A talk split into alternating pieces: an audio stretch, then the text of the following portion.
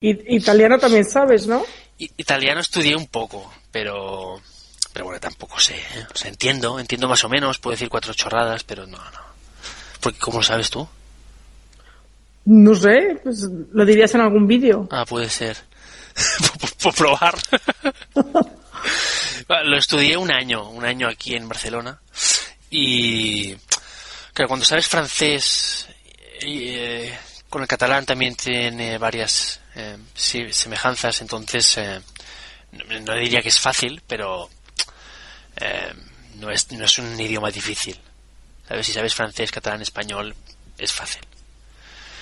Eh, acaba, acaba de venir de Francia, entonces tenía francés muy fresco. Y yo sé, toda la parte de pronombres en italiano funciona como el francés, toda la parte, el, uso del serie estar es exactamente igual que el avoir y el être en francés, entonces, pues, claro, eso es muy fácil, entonces, gente de la clase que te, no, es que no lo entiendo y pensaba, joder, pues es igual, claro, es comprensible, ¿no? Porque si no sabes francés, pues no puedes, no tienes ese referente, pero, pero claro, para mí era muy fácil.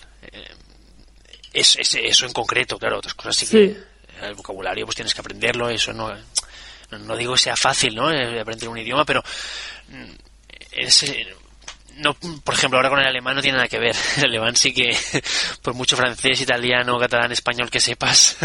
Hombre, el inglés, ¿no? el inglés, sí, el inglés sí que tiene una cierta semejanza con, con según qué palabras y eso.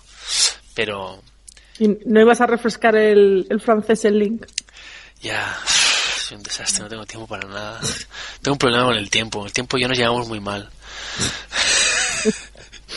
No sé si te has dado cuenta, pero tengo un grave problema con el tiempo. Últimamente voy corriendo a todos los lugares, llego sin petar, no tengo tiempo de nada, es algo terrible.